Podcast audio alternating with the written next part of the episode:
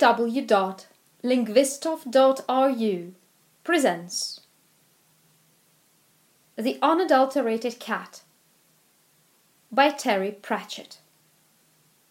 The text is read by Landish. Part 1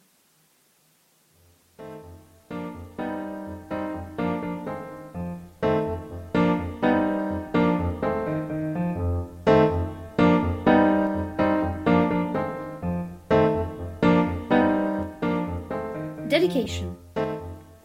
All right, all right, time to come clean. Despite the fact that this book clearly states that cats should have short names, you don't mind yelling to the neighborhood at midnight? The unadulterated cat is dedicated to Oedipus. They don't come much realer. A campaign for real cats. Far too many people these days have grown used to boring, mass produced cats, which may bounce with health and nourishing vitamins, but aren't a patch on the good old cats you used to get. The campaign for real cats wants to change all that by helping people recognize real cats when they see them. Hence, this book. The campaign for real cats is against physicac cats. All right, how can I recognize a real cat? Simple. Nature has done a lot of the work for you. Many real cats are instantly recognizable. For example, all cats with faces that look as though they had been put in a vise and hit repeatedly by a hammer with a sock around it are real cats. Cats with ears that look as though they have been trimmed with pinking shears are real cats. Almost every non pedigree unneutered Tom is not only real, but as it hangs around the house, it gets realer and realer until one of you is left in absolutely no doubt as to its realness. Fluffy cats are not necessarily unreal. But if they persist in putting on expressions of affronted dignity for the camera, while advertising anything with the word perfect in the associated copy, they are definitely bringing their realness into question. Ah, so cats in adverts aren't real. Actually, being in adverts doesn't make a cat unreal. It can't help it if someone plunks it down in some weird pyramid made of carpet and takes pictures of it peeping anxiously out of the hole. But its demeanor, once there, counts for a lot. For example, if you put an unreal cat down in front of a row of bowls of cat food, it will obediently choose the one made by the sponsors of the ad, even if all the others haven't got some oil on them. A real cat, on the other hand, will head for the most expensive regardless. Pull it out onto the studio floor, eat it with great pleasure, try some of the others, trip up the cameraman, and then get stuck behind the newsreader's podium, where it will be sick. And then, when its owners buy several large tins of the wretched stuff, it will refuse to touch it again. Real cats never wear bows, but sometimes they do wear bow ties. See cartoon cats. Or appear on Christmas cards. Or chase anything with a bell on it. Real cats don't wear collars. But real cats often do wear doll's clothes and sit there also wearing an expression of furry imbecility while their brains do a complex radar scan of their surroundings. And then they take a special kind of leap that gets them out of the mob cap, dress, apron, and doll's pram all in one move. Real cats are not simply self possessed, nor are they simply neurotic. They are both at the same time just like real people. Real cats do eat quiche. And giblets, and butter, and anything else left on the table if they think they can get away with it. Real cats can hear a fridge door opening two rooms away. There is some dispute about this.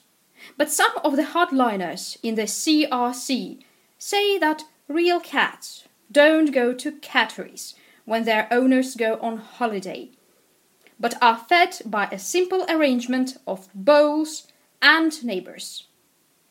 It is also held that real cats don't go anywhere in neat wicker Nissen huts with dinky little bars on the front. Now look, schism and debate are of course the lifeblood of democracy, but I would just like to remind some of our more enthusiastic members of the great damage to the campaign caused by the flea collar discussion 1985, the proprietary cat litter row in 1986, and what became rather disgracefully reported as the Great Bowl with Your Name on It fracas, 1987. As I said at the time, while of course the ideal real cat eats its meal off an elderly saucer with remnants of the last meal still crusting the edge, or more typically eats it off the floor just beside it. A real cat is what you are, not what is done to you. Some of us may very well feel happier carting our cats around in a cardboard box with the name of a breakfast food on the side.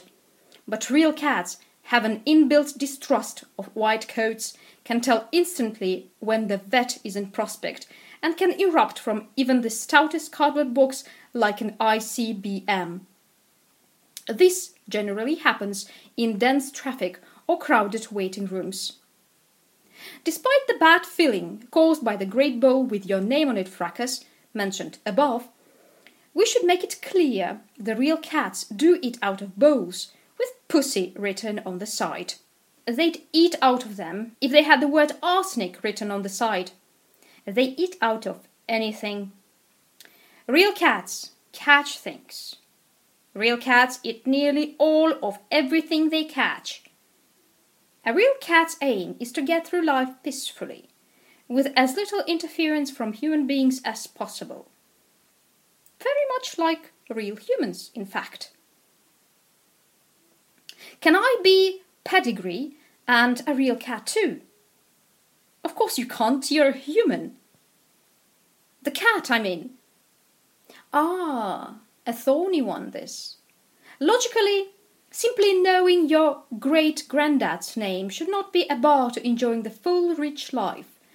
But some of the campaign's more committed members believe that a true real cat should be in some doubt as to its existence, let alone that of its parents. We feel that this is an extreme view. It is true that many of us feel the quintessential real cat looks like the survivor of a bad mincer accident but if people are really going to go around judging a cat's realness by looks and fur color alone, then they must see that what they are working towards is a breed in its own right. And this year's supreme champion is Sooty, by that damn grey thing from next door on the birds table again, out of We Can Call Her Puss of Bedwellty.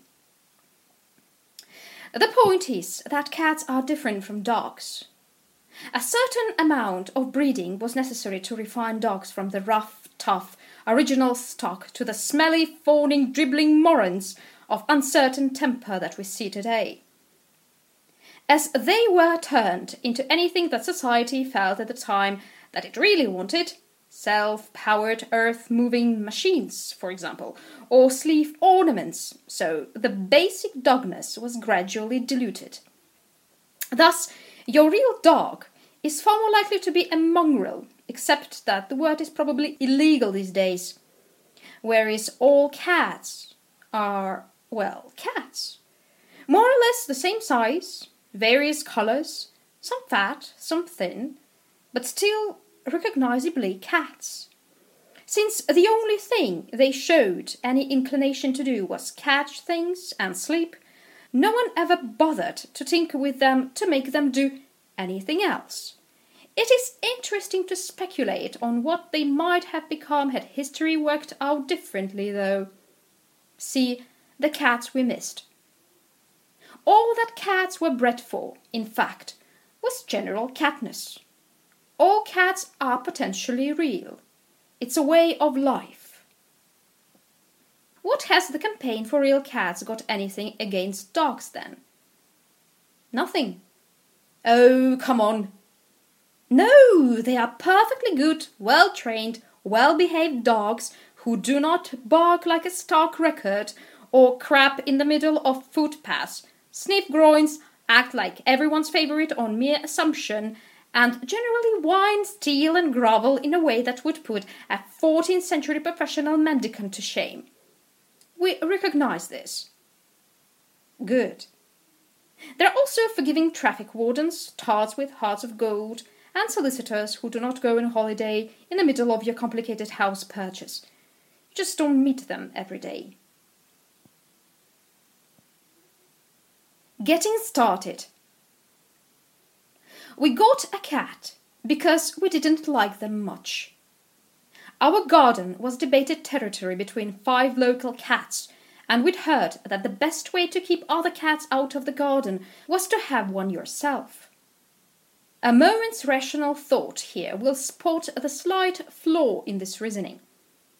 However, if you are predisposed to keep cats, rational thought has nothing to do with it. We've never met anyone who recalls waking up one day and thinking, This morning I will go shopping and buy some sprouts, one of these blue things for the lavatory, some baking foil, and oh, yes, a cat would be nice. Cats have a way of always having been there, even if they've only just arrived. They move in their own personal time. They act as if the human world is one they just happen to have stopped off in, on their way to somewhere that is possibly a whole lot more interesting. And what, when you come right down to it, do we know about them? Where did they come from? People say, well, evolution. It stands to reason. Why? Look at dogs. Dogs descended from wolves. You can tell. Some dogs are Alsatians, which is just a wolf in a collar biding its time. And then there is all these smaller dogs going down in size until you get the weird little ones with lots of Z's in their name, which squeak and can get into pint marks. The point is, you can see the evolution happening, all the way from hairy semi wolves to bold, yappy things, bred to go up emperor's sleeves or whatever. You know that if civilization suddenly stopped, if great clanking things from Alpha Centauri suddenly lurched out of the sky and spirited mankind away, the dogs would be about two miles away from becoming wolves. Or look at us. Some of the details might be a bit fiddly, but we, bright, civilized us who know all about mortgages and non-stick saucepans and Verdi, can look back over our genetic shoulders and see a queue of stumbling figures going all the way back to little crouching shapes with hairy chests, no forehead, and the intelligence of a game show audience. Cats are different. On the one hand, we have these great tawny brutes that sit yawning under the hot veldt sun or burning bright in jungles. And on the other hand, there's these little things that know how to sleep on top of a pig heaters and use cat doors. Not much in between, is there? A whole species divided basically between 500 pounds of striped muscle that can bring down a gnu and 10 pounds of purr. Nowhere do we find the Piltdown cat, the missing lynx. All right, there's the wild cat. But that just looks like your average domestic tabby who's been hit on the forehead with a brick and got angry about it. No, we must face it. Cats just turned up. One minute, nothing. Next minute, Egyptians worshipping them, mummifying them, building tombs for them. No messing around with the spade and the sad bit of the garden between the tool shed for your pharaohs.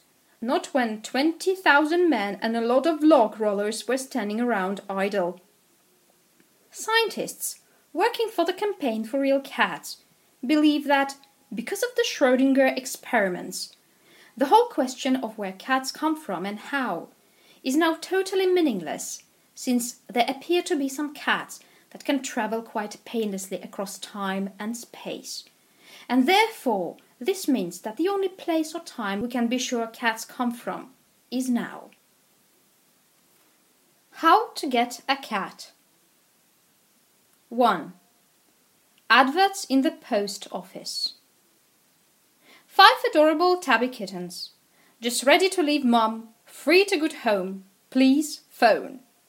Yes, please, please phone, because they're all big and fighting with one another, and some of the males are beginning to take a sophisticated interest in mom. Do not be fooled into believing that you will need to turn up bearing evidence of regular church going and sober habits. Good home, in this case, means anyone who doesn't actually arrive in a van marked G. Torquemada and Sons Furriers. If you answer the ad, you'll find there is one kitten left. There is always one kitten left. You spend ages trying to figure out what it was that made the previous four purchasers leave it behind. Eventually, you will find out. Nevertheless, adverts in the post office are a good way of acquiring your basic cat. 2. Adverts in posh cat magazines. Pretty much like 1, except that the word adorable probably won't be used and the word free certainly won't be used. Not to be contemplated by anyone on a normal income.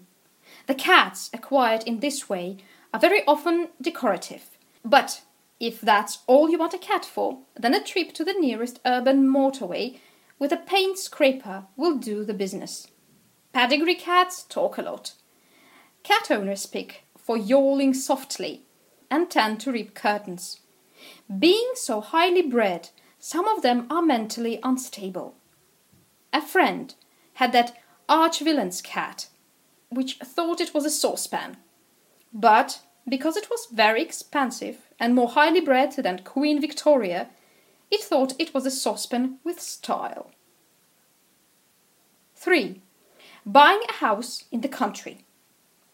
A very reliable way of acquiring a cat. It'll normally turn up within the first year with a smug expression that suggests it is a little surprised to see you here. It doesn't belong to the previous occupants. None of the neighbors recognize it, but it seems perfectly at home. Why? It is probably a Schrödinger cat. 4. The cat's home. Another very popular source, especially just after Christmas and the summer holiday period, when their sales are on despite the fact that you can barely hear her on the phone for the background of yawling, the harassed young lady will probably take rather more pains than the average post office advert cat seller to ensure you haven't actually got skinning knives in your pocket. Often, no payment, just a voluntary donation, made at pistol point. You'll be offered a variety of furry kittens, but the cat for you is the one year old spayed female lurking at the back of the cage with a worried expression, who will show her appreciation by piddling in the car all the way home. 5. Inheritance. These cats come with a selection of bowls, half a tin of the most expensive cat food on the market, a basket, and a small woolly thing with a bell in it. They will then spend two weeks under the bed in the spare room.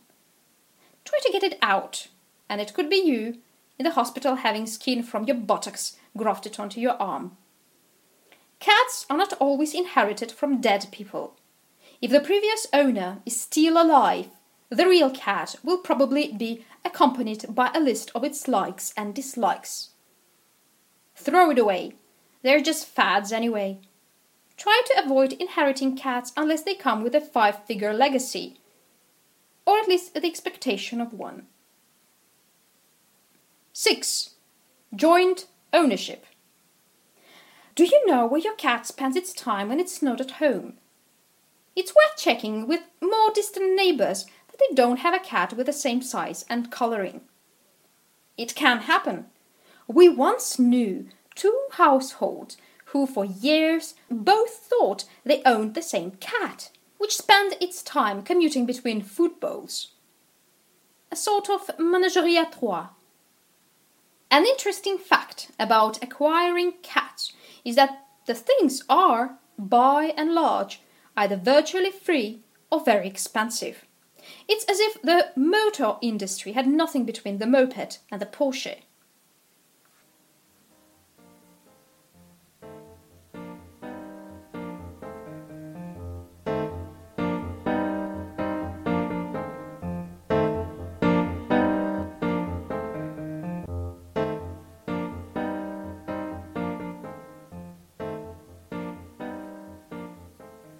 For more audiobooks, visit our website www.linguistov.ru.